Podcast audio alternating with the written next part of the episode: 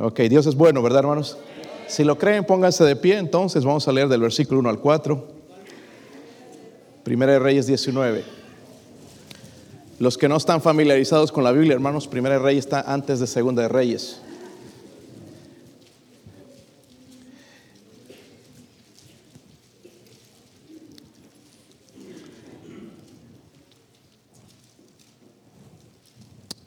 Si lo tienen, hermanos.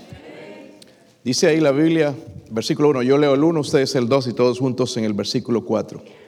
Acab dio a Jezabel la nueva de todo lo que Elías había hecho y de cómo habían matado a espada a todos los profetas.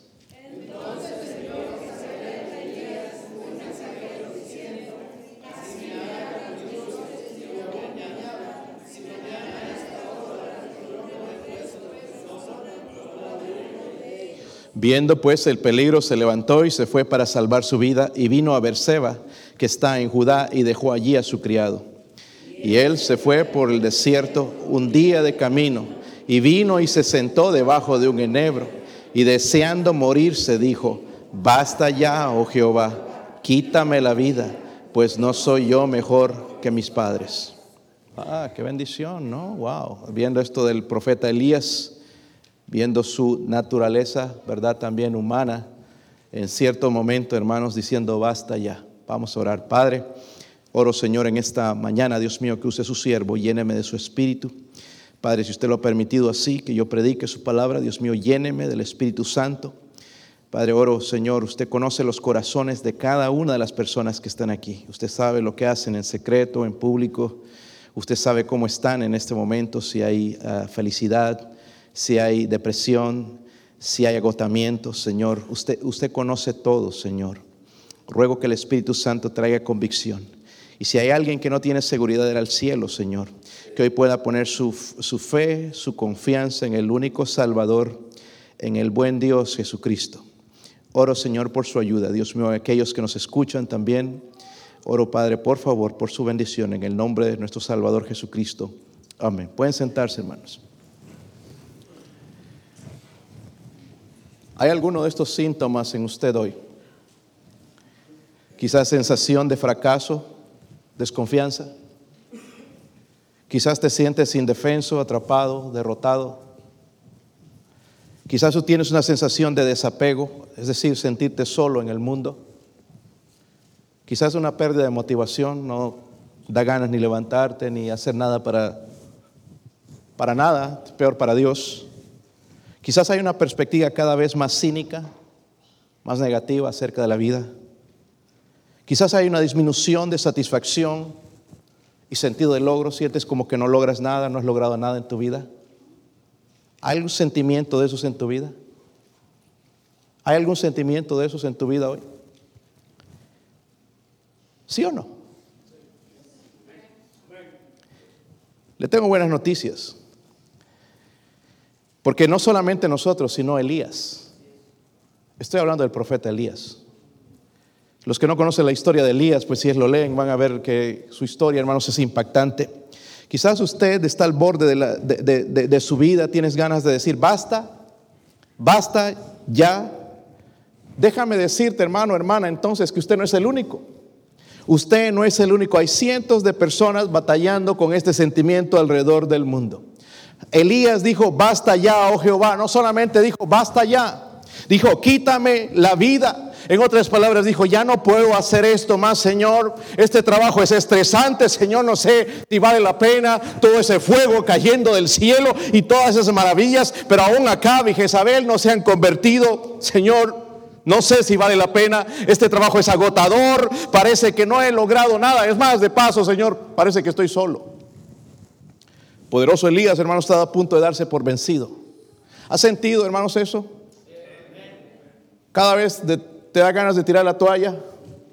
Algunos ya la tiraron quizás, ¿verdad? Pero ese, ese sentimiento de, de, estar vencido, de que nadie me comprende, parece que ando solo en el mundo, de que nadie me ama, de que nadie está conmigo. Elías tuvo ese sentimiento. Elías que vio, hermanos, fuego descender del cielo. Solamente, hermanos, para recordar un poquito de la historia cuando él estuvo en el Monte Carmelo. ¿Se recuerdan cuando eh, lo que sucedió, los milagros? Nada más quiero leer unos cuantos versículos. Miren el, el capítulo 18 y versículo 38 dice ahí, después de que él oró, primeramente los profetas de Baal hicieron su servicio religioso, pero nada pasó. Pero ahora le tocó a Elías que servía al Dios verdadero, a Jehová de los ejércitos. Y dice entonces ¿qué? cayó qué? Pero juego de quién? Fuego de Jehová y consumió el holocausto, la leña, las piedras y el polvo y aún lamió el agua que estaba en la zanja. Viéndolo todo el pueblo se postraron y dijeron, Jehová es el Dios, Jehová es el Dios. Entonces Elías les dijo, prender a los profetas de Baal para que no escape ninguno y ellos le prendieron y los llevó Elías en el arroyo de Sison y allí los degolló, los mató a los profetas falsos. Ahora, en Primera de Reyes, hermanos, Elías está abatido y deprimido. En inglés le llaman burn out, que estás quemado ya, ¿verdad? No quemado con el testimonio, pero quemado del trabajo o del ministerio o en el, en, el, matrimonio, lo que sea. Estaba física, emocionalmente agotado. Después de estar huyendo de Jezabel, la esposa de Acab. Eh, les decía a los jóvenes, ella era malvada, peor que el esposo. La malvada Jezabel, ¿verdad? Desesperado le está pidiendo a Dios otra vez, le dice, basta ya, oh Jehová, quítame la vida, pues no soy mejor que mis padres. Hermanos, Elías había perdido la esperanza en ese momento. Perdió la esperanza, ¿verdad? Y una persona sin esperanza se convierte quizás en una persona suicida. Estaba leyendo, hermanos, estadísticas en, Tennessee. El, consumo de la droga ha aumentado, pero también los suicidios. Gente que pierde la esperanza y piensan, no vale la pena mi vida y es una mentira de Satanás, porque en vez de encontrar felicidad y de que acaben sus problemas, si no ha recibido a Cristo, van a pasar a más problemas en el infierno. Y es una mentira de Satanás. Y vemos a Elías, hermanos, perdió la esperanza, ¿verdad? Quizás usted ya ha perdido la esperanza en su matrimonio. No, pastor, yo no veo que mi esposo cambie. Eh, oro por él y, o ella. No veo que mis hijos tengan hambre de las cosas de Dios. Yo no veo progreso en nada. Es más, voy a dejar las cosas de Dios. Eso es lo que el diablo quiere que tú hagas. ¿Está conmigo, hermanos? O quizás tienes un pecado al cual no puedes vencer. Quieres dejarlo, sabes que está mal pero no puedes. Entonces la solución es, Señor, quítame la vida. No es la solución que le estoy dando, cuidado que se vaya a quitar la vida. Es lo que eh, Elías pensaba en ese momento en cuanto a este asunto de que Jezabel lo perseguía, una mujer malvada, lo asustó, pudo pelear contra 400, 850 profetas falsos, pero no contra Jezabel. Perdió su esperanza. En el capítulo 19 encontramos Elías, hermanos, tan encerrado en su miedo que se había olvidado de lo que Dios había hecho a través de él. Porque había hecho grandes cosas, ¿verdad? No solamente el fuego del cielo, sino otras tantos milagros que Dios hizo a través de él. Pero igual, hermanos, quizás igual que Elías, usted se siente depresión y agotado hoy. ¿Cuántos se han deprimido alguna vez? ¿Agotados? ¿Burnout? ¿Cuántos están así en este momento? Honestamente. Espero que Dios pueda ayudarle en este momento. Porque si Elías, hermanos, se deprimió, ¿quiénes somos nosotros para no? So Dios dejó esto en las escrituras para ayudarnos a nosotros. Estaba al punto de renunciar a otro. Mejor dejo el ministerio que otro lo haga. Señor, mátame, envía a otro. Otro es mejor. O quizás nosotros en el matrimonio, Señor, quizás divorciándome o quizás haciendo esto, oyéndome lejos, pueda solucionar las cosas. Y esa es la manera carnal y fácil de salir de este problema. Pero hay una manera más sencilla, hermanos, confiando en Dios, y lo vamos a ver un momento, ¿verdad? Hermanos, cuando nosotros estamos, nos sentimos así, nos roba el gozo. Andas deprimido. La vida no vale la pena.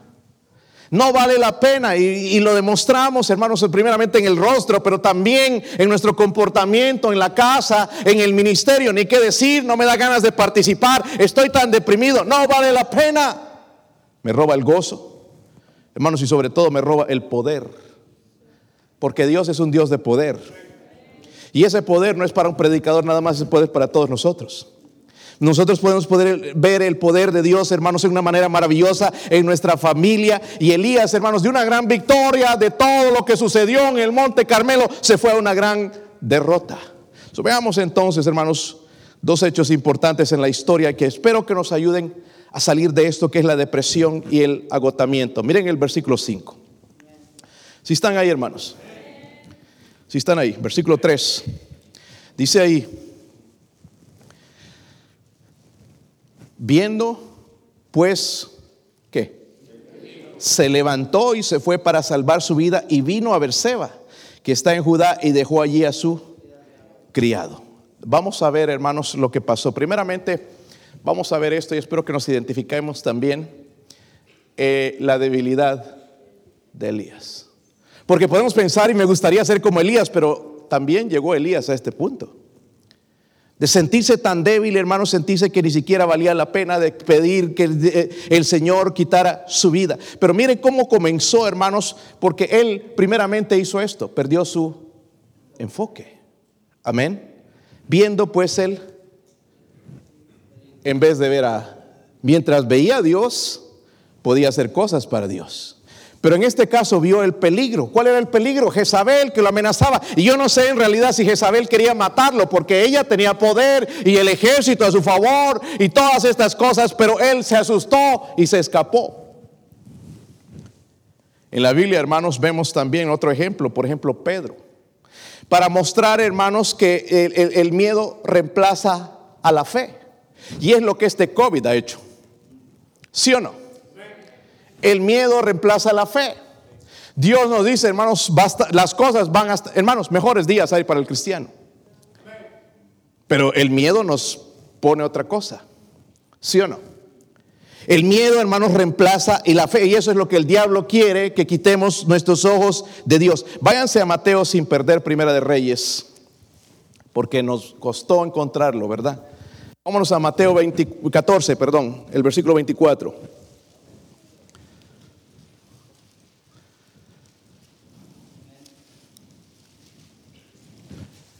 Gracias, hermanos, si hacía, hacía falta. Mateo 14. Si lo tienen. Versículo 24 dice, y ya la barca estaba qué? En medio del mar, azotada por las... Ahora vamos a imaginar, hermanos, hay una barca pequeña en medio del mar. ¿Qué puede hacer? He visto buques gigantes, hermanos, de toneladas y toneladas. Cuando vienen tormentas, a veces las olas los cubren. Pero aquí estamos hablando de una barca pequeña, dice azotada por las olas. En otras palabras, nosotros hermanos estaríamos diciendo aquí, hasta aquí llegué. Se acabó.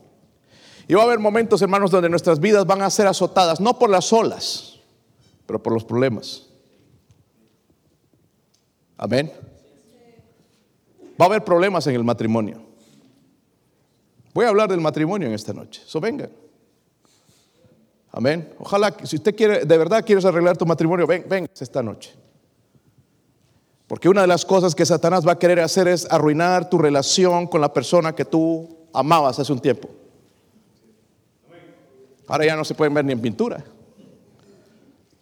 Pero antes decías que la amabas y que estabas dispuesto a cruzar todo el océano para ir a buscarla. Y mentíamos. ¿Qué pasó, hermanos? ¿No hicimos un pacto? No es un contrato, es un pacto con Dios. Y vamos a empezar a creer lo que dice la Biblia. Y quizás, hermanos, esas olas son hijos rebeldes porque miren, llegan nuestros hijos a una edad donde le llaman la edad del burro, hermanos, en realidad es la edad del rebelde. Y si nosotros no tenemos, estoy hablando de ese poder, porque el diablo es lo que quiere que hagamos, robarnos toda esa fe para nosotros, para que no pongamos en práctica este libro en la vida de nuestros hijos y ese libro transforme la vida de nuestros hijos, se nos van a revelar. Perdóneme por decir esto, hermanos, pero yo estoy tan, tan, tan, tan decepcionado del cristianismo moderno. Ayer supuestamente eran partidos de mis hijos de eh, escuelas cristianas.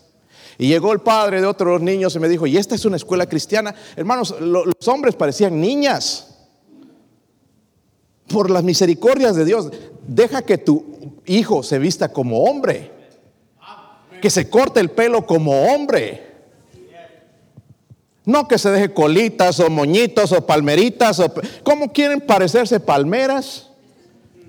Plumeros, yo no sé los peinados horripilantes que hay, hermano, ni, siquiera se ve bien. Parecían, hermanos, y serían la envidia de una niña. ¡Wow! ¿Cómo le creció el pelo a este? Y a mí que con todos esos eh, productos de belleza y no me crece. La Biblia habla una diferencia entre un hombre y una mujer. Yo creo, sigo creyendo, hermanos, en esa diferencia. Amén. Un hombre es hombre y mujer es mujer. ¿Sabían eso, verdad? Y una mujer se comporta como una mujer y un hombre se comporta como un hombre. Pero hay hombres que se comportan como mujeres. Y se nos revelan los hijos. Y que ya nadie puede hacer nada con ellos. Hermanos, si no les enseñamos desde pequeños, vamos a tener problemas cuando estén jóvenes. Y no traigas a la iglesia una petición de que ore por mi hijo, de que anda rebelde. Si tú no empezaste desde pequeñito, ¿cómo quieres que lo cambie tu pastor o alguien aquí en la iglesia? Cuando el trabajo es en casa, desde pequeño, enseñarle las sagradas escrituras, enseñarle, hijito, tú eres hombre. Ni, eh, eh, ni, mira, tú eres niña. Esta es la palabra de Dios. Esto es lo que dice Dios. A Él temamos, a Él amemos, porque un día daremos cuenta a nuestro Dios. Y sabes que, hijo, yo soy el que tengo que dar cuenta por ti. No es el pastor, hermano. Algunos de resentidos ahí de que sus hijos han rebelde. Yo no tengo la culpa. Yo no tengo, mira, culpa a mis hijos cuando andan rebeldes, esa es mi culpa. Pero de aquí, desde el púlpito, sale consejo tras consejo. No hagas esto con tus hijos. Mira, contrólales, enséñales. Amén. Porque si no, lo que les enseña es el televisor, el internet. Y déjame decir que ahí no hay nada bueno. Absoluto. Mira, que Disney, no, ni Disney. Tú no puedes confiar en la cochina televisión para criar a tus hijos. Tú tienes que seguir confiando en este libro para criar a tus hijos. En la instrucción. Pero obviamente, hermanos, ya cuando está rebelde nos trae decepción. Y quizás el diablo has fallado y ya no puedes hacer nada. Déjame decirte que eso es la mentira de Satanás. Sí puedes hacer algo. Si puedes hacer algo, lo que no hiciste antes no lo puedes hacer, pero ahora puedes poner, doblar tus rodillas, pedir a Dios que te dé gracia y misericordia en los ojos de tus hijos. Porque es lo único que podemos hacer, hermanos. Ya no podemos ir a demandarle, yo soy el pa, el líder aquí, mira cómo me sale el pecho. Ya no puedes, hermano, hacer esas cosas. De aquí en adelante es pura gracia de Dios. So empecemos cuando están pequeños. Amén. Empecemos cuando están pequeños y viendo el medio, dice, del mar azotada por las olas. So esas olas nos van a pegar, hermanos. Quizás es una enfermedad, quizás es el pérdida del trabajo, quizás es algo en nuestra vida. Van a venir y va a ser azotada por esas olas. Dice, el viento era contrario, más a la cuarta vigilia de la noche Jesús vino a ellos. Qué bueno, hermanos, que Jesús está disponible. Así como vino a ellos, viene a tu vida. ¿Sí o no? Viene Jesús, dice, viendo, vino a ellos andando sobre el mar y los discípulos viéndole andar sobre el mar se turbaron diciendo, un fantasma. ¿Qué es lo que pasa cuando nosotros hemos perdido la fe? Ya no reconocemos a Cristo. ¿Quién me va a ayudar? ¿De dónde viene mi auxilio? Estoy buscando la ayuda y en los amigos y en la gente. Y Dios está ahí, estoy aquí. Y lo, desconocieron cuando era Jesús. Y dieron voces de miedo. Pero enseguida Jesús les habló diciendo, tener ánimo. Que bueno, hermanos, eso es lo que el Señor nos puede decir. Tener ánimo, yo soy. No temáis. Entonces le respondió Pedro y dijo, Señor, si eres tú, manda que yo vaya sobre las aguas. Y él dijo, ven, descendiendo Pedro de la barca, andaba sobre las aguas para ir a dónde. La gente critica a Pedro, hermanos, pero Pedro caminó sobre las aguas. ¿Creen eso? Yo lo creo con todo mi corazón. Él pudo caminar, hermanos. Si nosotros nos paramos en un charco, nos hundimos igual. Pero él pudo caminar sobre el mar mientras miraba a Jesús. Sigamos leyendo. Si están ahí, ¿verdad? Dice, y él le dijo, ¿qué? Ven. Y descendiendo Pedro de la barca andaba sobre las aguas para ir a Jesús, pero al ver el fuerte viento tuvo que. Mire que el miedo reemplaza la fe. Pero al ver el fuerte viento, el COVID, los problemas, la rebeldía en la esposa o en el esposo, el corazón duro de ellos, dice, comenzando a hundirse, dio voces diciendo, Señor, sálvame. Hermana, ¿qué debe hacer con un esposo rebelde? Pastor, le doy chicharrón. Es lo que da ganas. Es lo que da ganas. Lo que se merecería de verdad. Pero, hermana, usted tiene un trabajo más grande que otras hermanas. Si tienes un esposo rebelde. Orar y ayunar. Orar y ayunar. Orar y ayunar. Ayunar y orar que esa palabra para nosotros hoy es pecado, de ayunar. Pero estamos en una situación quizás con los hijos, hermanos, de rebeldía de ellos, orar y ayunar. Orar y ayunar. ¿Están conmigo, hermanos? Porque nada los va a cambiar, no hay persona, no hay un mensaje que los va a tocar, porque van a venir aquí, les va a entrar por aquí, les sale por aquí, van a salir rebeldes. Entonces tengo que practicar lo que Dios dice. Este género solamente sale con ayuno y oración, oración y ayuno. Mientras Pedro, hermanos, tuvo los ojos en Cristo, pudo caminar sobre las aguas. Mientras tengamos nuestros ojos en Jesús, hermanos, vamos a sobrellevar todos estos problemas alrededor. Porque se pone peor la cosa. Se van a poner calientes las papas. Si es que hay papas, si es que las encuentras. Se va a poner difícil la cosa. Y aquí, hermanos, es donde vamos a mostrarle a Dios si estamos en serio o no. So, hablando, volviendo a la depresión, porque es algo que está agobiando tanta gente, hermanos, si es como el diablo quiere tenernos deprimidos. No hay nada deprimir, malo deprimirse un tiempo, hermanos, un, día, digamos, pero estar deprimido todo el tiempo si hay un problema serio. Y vas a ir al doctor y que tienes que tomar esta medicina cuando quizás la medicina se encuentra en Dios. Ahora hay veces que sí, hermanos.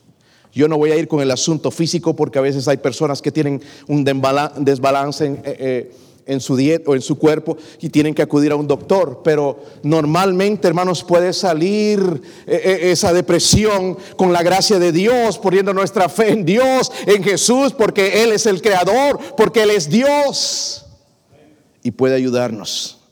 Me gusta cuando en la Biblia dice, ¿habrá algo imposible para Dios? ¿Hay algo imposible? ¿Mi matrimonio? ¿Mis hijos? ¿Lo del trabajo? ¿El dinero? ¿Finanzas? ¿Habrá algo imposible para Dios? Absolutamente nada. Elías, mire, perdió su enfoque primeramente, pero luego también podemos ver en el... Están en Primera Reyes. ¿Sí están, hermanos, o no? No contestan hoy, ¿verdad? ¿Qué pasó?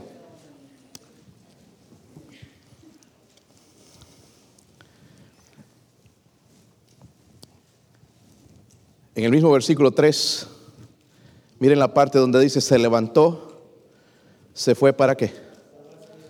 Sálvese quien pueda. Si ahorita hubiera un incendio aquí, olvídese. Aquí se olvidan de la esposa, la dejan aquí quizás. Los hijos. Sálvese quien pueda. Primero perdió su enfoque. Segundo, perdió su encomienda. Amén. Su encomienda. Había estado, hermanos, en el monte de Carmelo donde habían 400 profetas de hacer una competencia que hubo, usted tiene que leer el capítulo 18 para eso, 450 de Baal, y los profetas de Baal brincaban, se sajaban, se cortaban, y, y para hacer descender, dice que desde la mañanita hasta mediodía gritando y teniendo su servicio religioso, y nada pasaba. Y Elías le decía, quizás duerme, quizás se burlaba de ellos, y nada pasó. Pero cuando le tocó al Dios de los cielos, descendió fuego que lamió toda esa agua, hermanos, y se consumió todo el holocausto y lo que leímos hace un momento. Pero aquí vemos ya que perdió su encomienda, 450 eh, profetas de Baal y los había matado, dice la Biblia en Primera de eh, Reyes 18:40, a todos. Pero ahora quería huir del problema de una mujer que lo amenazaba, aunque Jezabel era malvada. Amén. Iba a decir a alguien un nombre, pero mejor no dijo. Me callo ahorita, porque quizás se ofende alguno. Versículo 4, miren en 1 Reyes 19, versículo 4. Y él se fue por él. Y ahí es donde andamos, hermanos, cuando escapamos. Tratamos de escapar a los problemas dejando de lado a Dios. Nos metemos más en problemas. Dice, y él se fue por el desierto un día de camino y vino y se sentó debajo de un enebro, es un árbol, y deseaba morirse y dijo, basta ya, oh Jehová, quítame la vida, pues no soy mejor que mis padres. Versículo 4, él dijo, basta ya, Jehová, quítame. Hermanos, ese era un acto egoísta. Padres que se quitan la vida. El hermano ah, Gil Torres cuando vino nos contó de su mamá. Qué historia más triste. Para huir de los problemas, se quitó la vida y dejó a sus hijos. No le importó. ¿Qué va a pasar con mi hijo? ¿Qué va a pasar con, mis hijos? No le importó. Quiero quitarme de encima este problema, quiero desaparecer y uno empieza a pensar en, sí mismo. ¿Qué es lo que nos pasa, verdad? ¿Sí o no? Empezó a pensar en, sí mismo, egoísta, ¿verdad? Dejó de pensar en el pueblo de Dios. Dios lo había llamado, hermanos, para hacer bendición a Israel, para servir a Israel, pero él, el pueblo necesitaba y él empezaba a huir, pensaba huir. La mano de Dios estaba con ese hombre, hermanos. ¿Sí o no? A ver que alguien orara aquí en el púlpito, Señor, descienda fuego. probablemente no va a pasar, ¿verdad? O probablemente pasaría, quizás. Depende quién ora. Pero eso pasó con Elías. Y vio este milagro, hermanos, tan grande, ¿verdad? La mano de Dios estaba con ese hombre. Pero ahora deseaba morirse. ¿Te ha pasado eso? Una tremenda victoria. ¿Recuerdas dónde el Señor te salvó?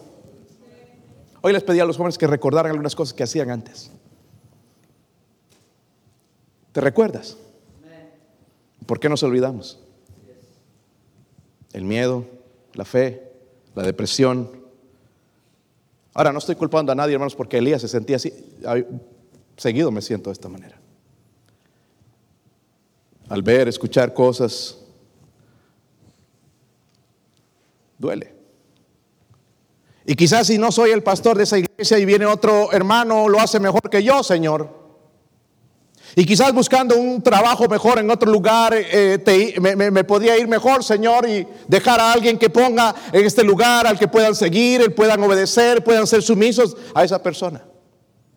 Pensamientos todo el tiempo. Y tiene que bregar uno con esas cosas por siempre. Suel, hermanos, perdió su encomienda, pero algo más que él perdió, versículo 10 ¿Están ahí, hermanos? Estoy en el capítulo 19, versículo 10. Voy a saltar un poquito en los versículos. Dice, respondió, he sentido un vivo celo por Jehová Dios de los ejércitos. Porque los, los hijos de Israel han, se han apartado de tu pacto y han derribado tus altares y han matado a espada a tus profetas y solo yo he quedado y me buscan para qué? Quitarme la vida. Versículo 14. Él respondió, he sentido un vivo celo por Jehová, Dios de los ejércitos, porque los hijos de Israel han dejado tu pacto, han derribado tus altares y han matado a espada a tus profetas, y solo yo he quedado y me buscan para quitarme. En otras palabras, está diciendo, Señor, no sé si vale la pena el ministerio. Es lo que me siento a veces. Vale la pena venir, predicar, estudiar, prepararse, dejar, abandonar sueños, dejar cosas, actividades quizás con la familia para hacer la obra. La respuesta es obvia, hermano, sí vale la pena. Pero la depresión no deja ver esas cosas. Su Elías olvidó, hermanos, su empresa. ¿De qué está hablando, pastor? Que la depresión, hermanos, hace ver las cosas diferentes a lo que realmente son. Porque miren el versículo 18. Él dice que estaba solo, ¿verdad? Y yo haré que quede en Israel, ¿qué? Dice que él dijo que no había ninguno. Pero dejaré, dice que quede en Israel, ¿cuántos? Siete mil son siete mil. Los que no saben español, seven thousand. Siete mil dice cuyas rodillas no qué. Y cuyas bocas no le. En otras palabras, yo no soy el único que ama al Señor. Hay muchos. Amén. En todo lado, hermanos, en todo el mundo, hay mucha gente que ama a Dios. Habían siete mil hermanos que no se habían inclinado a, a, Val, pero hermanos, la depresión no nos hace que pensemos que somos los únicos. A mí me está pasando esto. Y me está pasando esto en mi matrimonio y me está pasando esto con mis hijos y nadie me entiende, solo yo de que vale la pena ir a la iglesia. He ido, he dado, he sido fiel. Déjeme decirle, hermanos, que no hay una mentira tan grande. Sí vale la pena. Pero Dios sabe, hermanos, lo que hacemos hoy y lo que vamos a hacer en cinco años. Y muchos de nosotros le hacemos promesas a Dios y no las cumplimos. Firme voy a estar firme, fiel. Pero llegan las pruebas, hermanos, y lo que sacamos es eso. Ya no quiero ir a la iglesia, ya, ya tiré la toalla, ya no se puede, nadie me escucha, mire mi hogar, anda de cabeza. Siga fiel, hermano, siga fiel, hermana. Dios, al, final vas a ver la mano de, de, Dios. Miren en primera de Pedro 5, versículo 9, rápidamente, hermanos, yendo allá. La depresión, hermanos, hace que nos pensemos que estamos solos sufriendo. Primera de Pedro 5, 9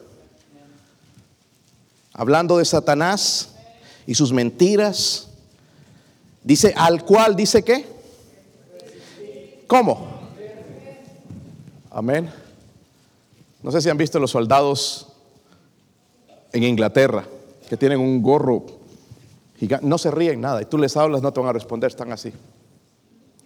No se mueven para nada. Si hay una mosca por ahí, tienen que aguantarse. No se pueden mover. ¿verdad? Si hay un ataque por ahí, ¿qué van a hacer ellos? ¿Se quedan así también? Quizás sería la única manera en que responderían, ¿verdad? Pero estar firme, hermanos, es estar firme. Los que son soldados saben, firme, problemas, decepciones, injusticia, rebeldía, firmes. Sigo fiel. Pero otros, ya no voy a ir a la iglesia. Dios ya sabía eso, hermano. Que eres cristiano plástico. Que es lo que es el cristianismo hoy en día. Pero Dios dice que nos pongamos firmes en la... Todo va a estar bien. Dios gana. Amén. Dios gana. Dios es fiel. Al cual resistid firmes en la fe. Miren, miren hermanos, hermanita que tú piensas que estás sola en, tu sufrimiento, sabiendo que los mismos padecimientos se van cumpliendo en vuestros hermanos en todo. ¿Has perdido un familiar, querido, un ser querido? Hay otros en el mundo también. Amén. Estás a punto de perder tu matrimonio, hay otros en el mundo también. Estás con tus hijos rebeldes que ni quieren venir a la iglesia, hay otros padres en el mundo también. No somos los únicos, hermanos. ¿Se dan cuenta? Estamos en la misma barca. Todos tenemos pruebas, ¿sí o no? Todos tenemos problemas, ¿sí o no? Todos tenemos cargas pesadas que ya no aguantamos y estamos a punto de renunciar y decir, Señor, basta ya, no vale la pena, Señor, no veo tu mano, no veo nada. Dios sigue en el trono. Así como Elías era débil, nosotros también. Ahora, la historia no queda ahí, qué bueno que no queda ahí. Miren el versículo 11. Sí lo tienen. Ahora hablando Dios. Él le dijo que se vaya al monte de Oreb. Pero este hombre se metió en una cueva, en el monte. Yo no culpo a Elías, hermanos. Quizás yo había hecho peor. Ni siquiera hubiera llegado a la cueva. Y él le dijo, sal y ponte en el monte delante de qué. Y he aquí Jehová que pasaba en un grande, poderoso viento que rompía los montes y quebraba las peñas delante de Jehová. Pero Jehová no estaba en el viento. Y tras el viento un terremoto, pero Jehová no estaba en el terremoto. Y tras el terremoto un fuego, pero Jehová no estaba en el fuego. Y tras un fuego, tras el fuego un silbo apacible, una voz apacible y delicada. Qué bueno que no se quedó ahí. Porque aquí podemos, primero vemos la debilidad de él. Y nosotros, hermanos, somos mejor que Elías. Nos deprimimos. Nos cansamos. Estamos agotados. Quizás en este momento, ¿verdad? Y estamos ya a punto de tirar la toalla. Pero vemos la devoción de Dios. Dios se va a mostrar, hermanos, en si somos fieles. La batalla de Elías, hermanos, no fue ganada en el monte de Carmelo, ¿sabían eso? Fue ganada en este momento, ni tampoco, hermanos, en medio de, de, todas estas cosas que venían, el tornado y el viento y todo ese fuego, no, no se ganó, se ganó en una manera silenciosa, ¿verdad? ¿Qué quiero decir? Que Dios usa cosas pequeñas para llevar a, cabo hazañas grandes. Por ejemplo, tu devocional con Dios. Es algo, hermano, hermana, que no debería faltar, porque en ese silencio es donde Dios se va a mover.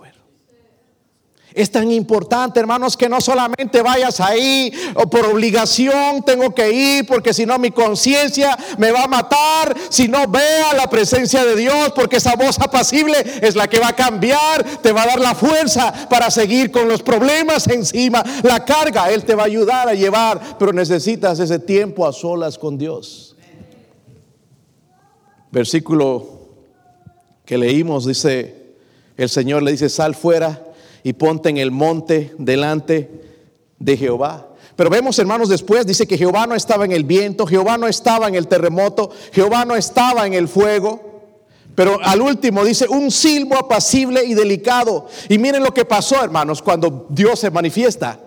Cuando Dios se manifiesta, vamos a dejar de gritar, de chillar y quejarnos y ay, Señor, qué injusticia. Vamos a caer de rodillas.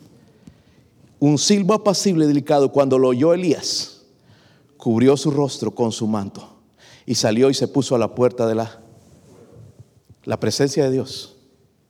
¿Sí o no? Así que me levante. Sal, sal, le dice el Señor, pero estaba escondiendo en la cueva. Hermanos, algunos de nosotros todavía estamos ahí en medio del camino cuando Dios está esperando que lleguemos al monte de Oreb, a la presencia de Él, para empezar a resolver estos problemas, porque sí son grandes.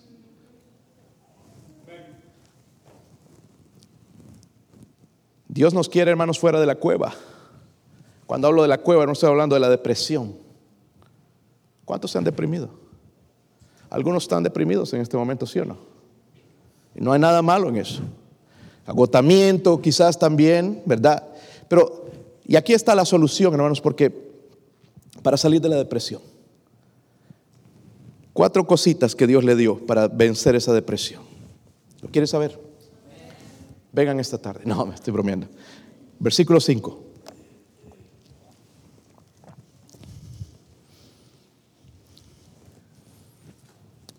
¿Están ahí?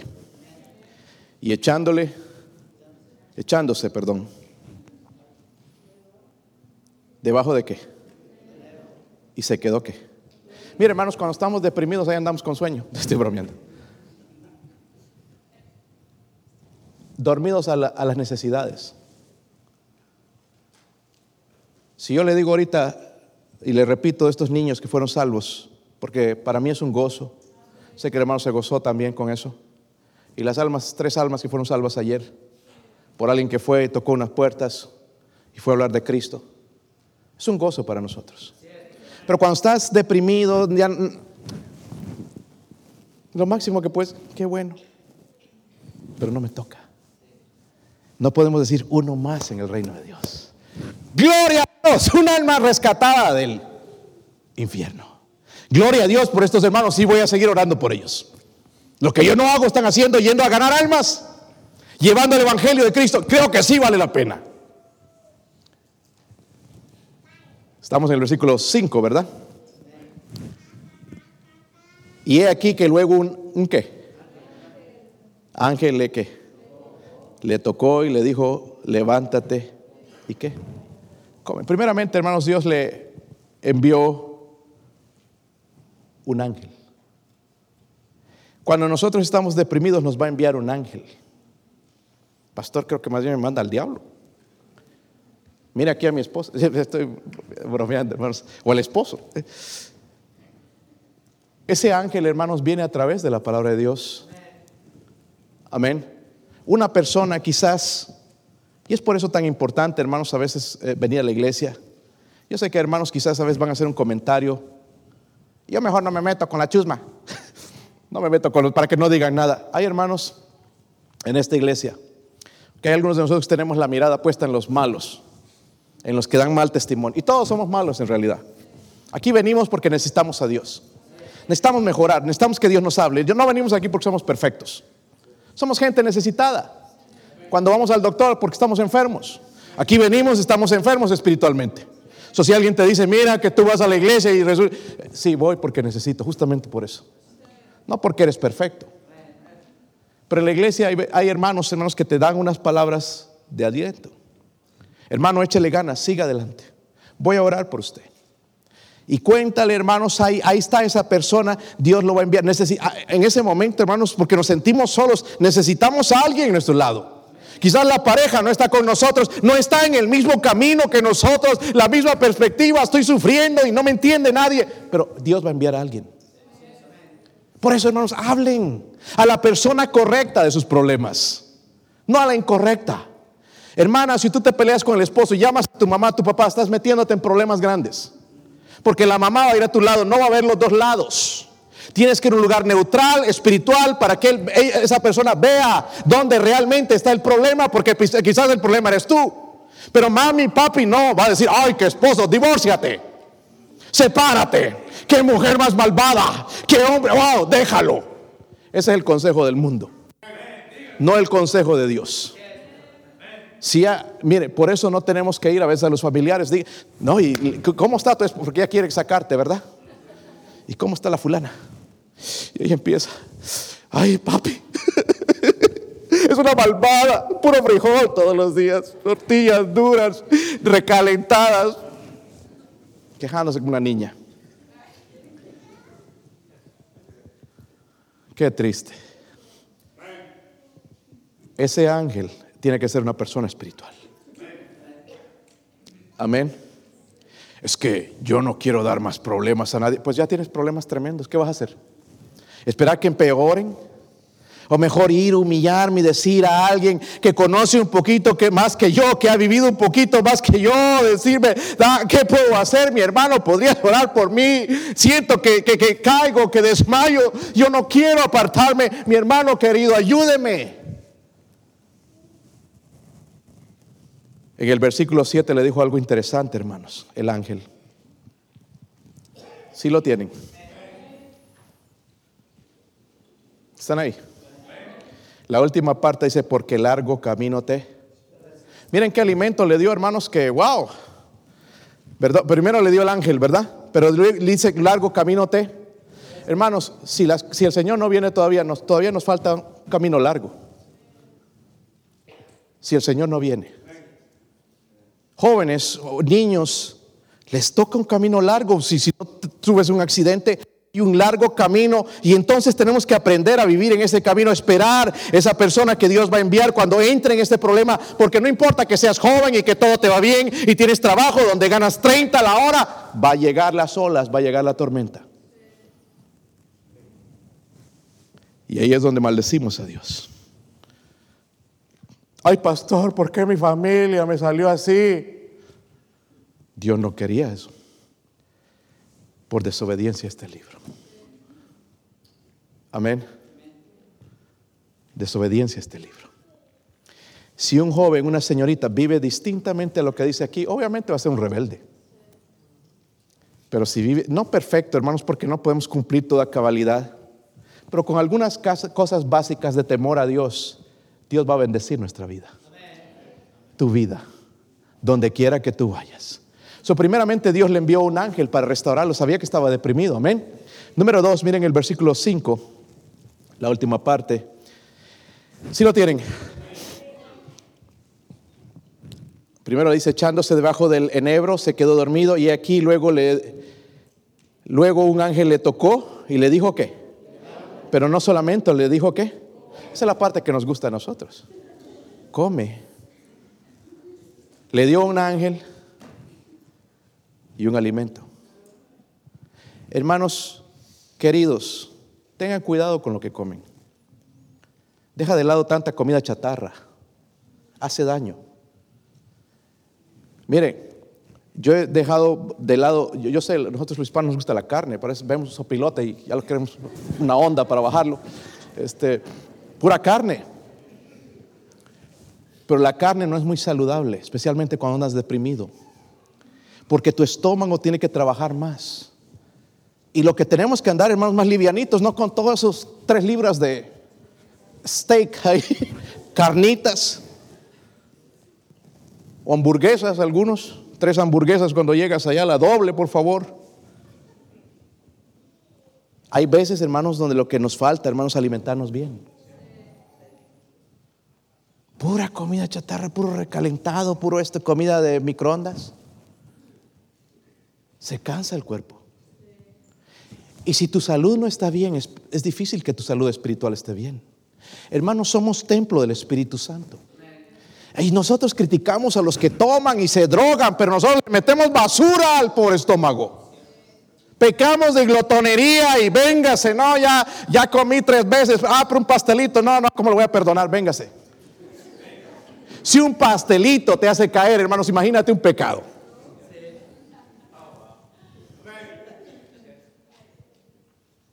Yo estoy, estoy luchando con eso, estoy aprendiendo. Yo, el, otro día una tremenda cena aquí, hermanos, y yo quería, y, pero me, me abstuve.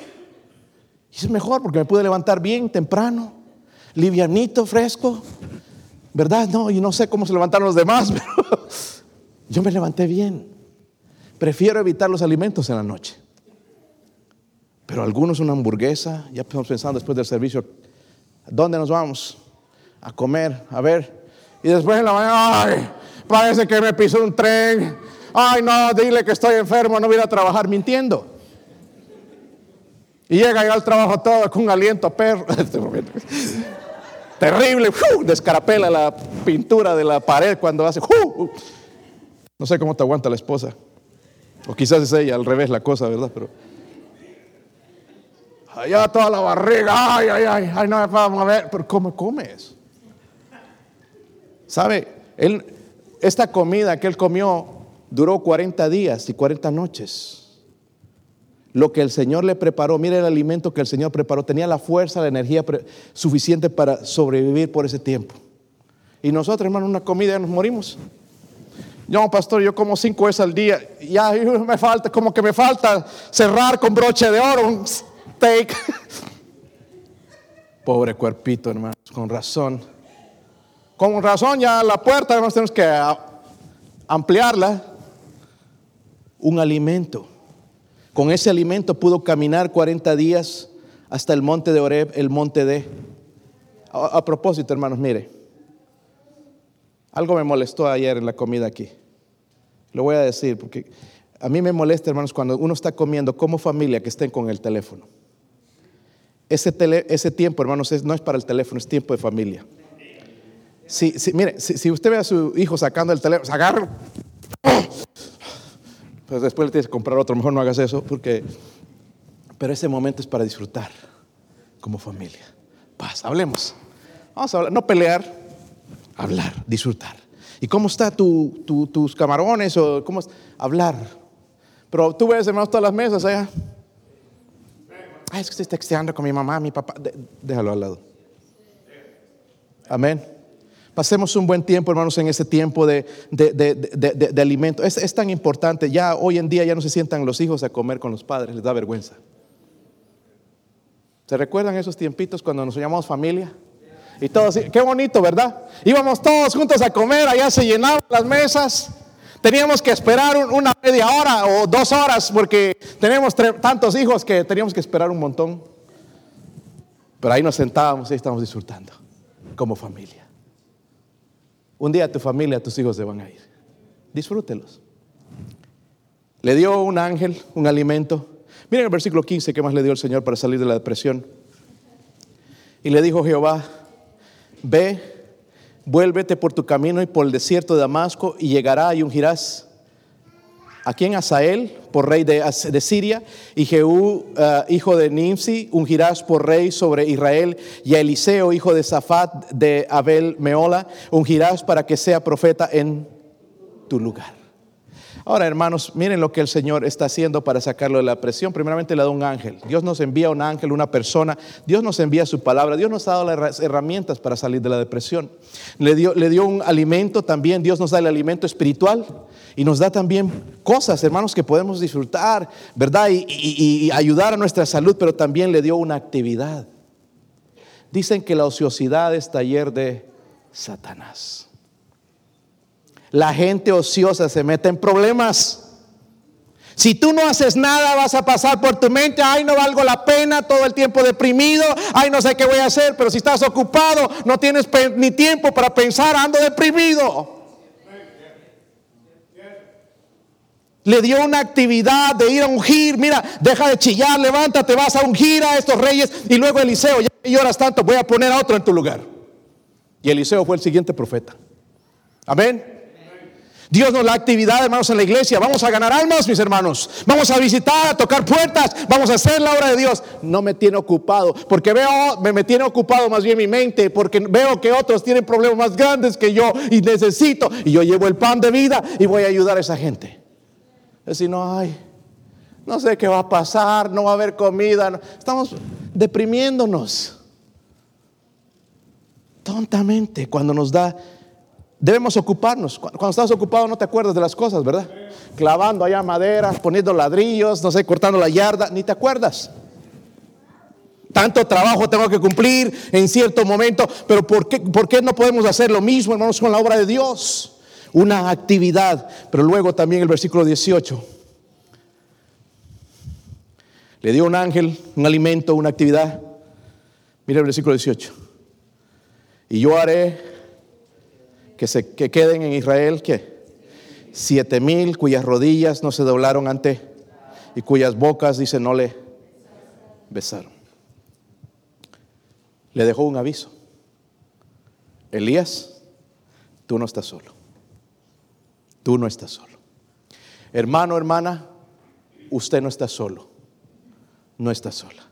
Parece que sí, parece que todos los problemas, me siento tan solo como que no tengo nadie al lado, nadie me apoya, soy la única persona que va a la iglesia, soy el único que busca a Dios, soy el único que tiene... No, no eres el único. Hay muchos. ¿A alguien lo trajeron a la fuerza aquí? Quizás alguien, ¿verdad? Pero no, la mayoría vinieron voluntariamente. Eso es gente que ama a Dios, que está buscando de Dios. ¿Me entienden, hermanos? Hay gente, hermanos, fiel, que ama a Dios, que nos pueden dar buen consejo, que caminan con Dios. No critique esta iglesia solo de los malos o las cosas que se hacen. Mira aquellos que siguen caminando por fe, puesto los ojos en Jesús, porque todavía hay varios aquí. En toda iglesia hay también los sinvergüenzas. Si hay, hermanos, Jesús tenía uno, Judas. ¿Sí o no? Tienen que haber algunos Judas en la iglesia bautista de la fe. Traicioneros, desleales, eh, deshonestos, tiene que haber algunos. Pero nosotros tenemos nuestros ojos puestos en Jesús. Pero también hay hermanos que siguen fieles, firmes, en las buenas, en las malas. So, miren la debilidad, hablamos de la debilidad de Elías, pero la devoción de Dios por su siervo. Dios amaba a su siervo. Estaba mal, estaba chillando, estaba, quería morirse, pero el Señor tuvo misericordia. Le dio un ángel, le dio alimento, le dio una actividad y también le dio un aviso. Elías no está solo. ¿Sabes qué? Me he guardado siete mil rodillas que no se han doblado delante de este. No, eres, no, no estás solo. Déjeme preguntarle, hermano, hermana. Con esto vamos a cerrar la invitación. Mi esposo va a tocar el piano. Pero vamos a ser honestos. ¿Eres tú esa persona deprimida hoy? Agotada diciendo, basta ya. Ya no puedo más, pastor, ya no puedo seguir adelante. Ya no puedo más. Basta ya. ¿Es usted esa persona? Deprimida. Y ha pasado por tu mente abandonar las cosas e irte por otro camino. ¿Es usted esa persona? Levante su mano, no sea Amén. ¿Alguien más?